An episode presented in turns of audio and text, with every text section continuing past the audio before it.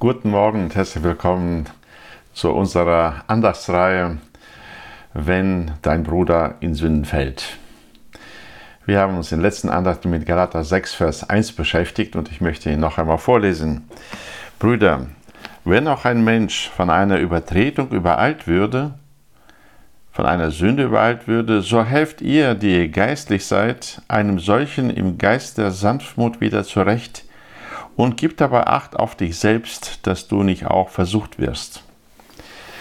Wir haben bis jetzt uns damit beschäftigt, wie man darauf achtet, auf den Bruder, der in Sünde fällt, äh, wie man ihn geistlich zurechtweist, wie ein Geistlicher ist, wie man ihn im Geist der Sanftmut zurechtweist. Und heute möchte ich auf eine letzte Aussage in diesem Vers zu sprechen kommen, die unser Augenmerk wieder auf uns selbst lenkt, auf mich, der ich dem Bruder zurechthelfen soll. Hier heißt es, und gib dabei Acht auf dich selbst, dass du nicht auch versucht wirst. Ich soll auf mich selbst Acht geben, darauf, dass ich nicht versucht werde. Ja, das hilft mir übrigens auch äh, dabei, im Geist den Sanftmut andere zurechtzuweisen, denn äh, ich muss feststellen, realisieren, dass ich selbst noch eine Baustelle bin. Ich helfe dem anderen auf seiner Baustelle, aber ich selbst bin auch eine Baustelle. Dieses äh, sich bewusst zu machen, zu realisieren, äh, ist ganz wesentlich für den Umgang mit anderen. Äh, wie kann ich versucht werden, wenn ich den anderen zurechtweise, wenn ich den, äh, dem anderen zurechthelfe? Ich kann versucht werden, zornig zu werden auf ihn.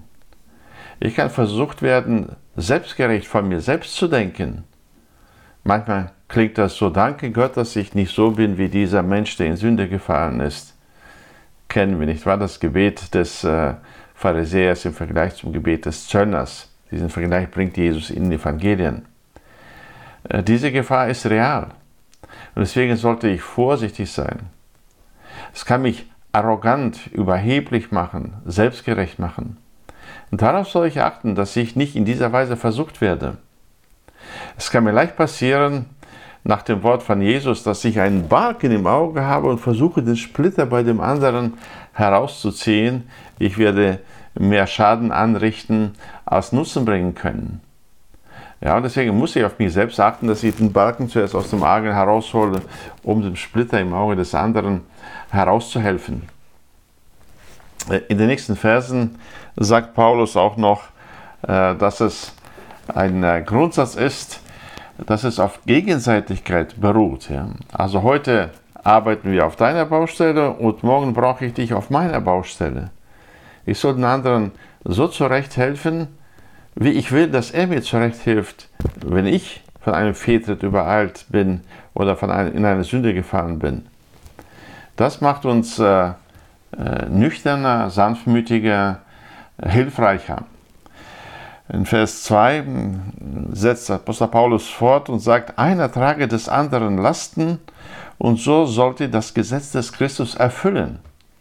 Es ist das normale christliche Leben, dass wir es aneinander tun. Es ist niemals eine Einbahnstraße, sondern ich helfe dir heute und du hilfst mir morgen.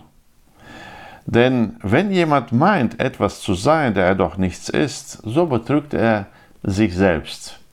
Sehr ernüchternde Aussagen, die wir hier lesen, die aber auch sehr hilfreich sind, wenn es darum geht, den Bruder, die Schwester angemessen zu ermahnen, angemessen zurechtzuhelfen, wenn sie in Sünde gefallen sind. So gebe der Herr uns ein demütiges Herz, aber auch ein liebendes Herz, nicht an der Sünde des anderen vorbeizugehen, nicht sie einfach ignorieren, sondern ihm zurechthelfen in äh, Anbetracht dessen, dass ich seine Hilfe auch noch brauchen werde.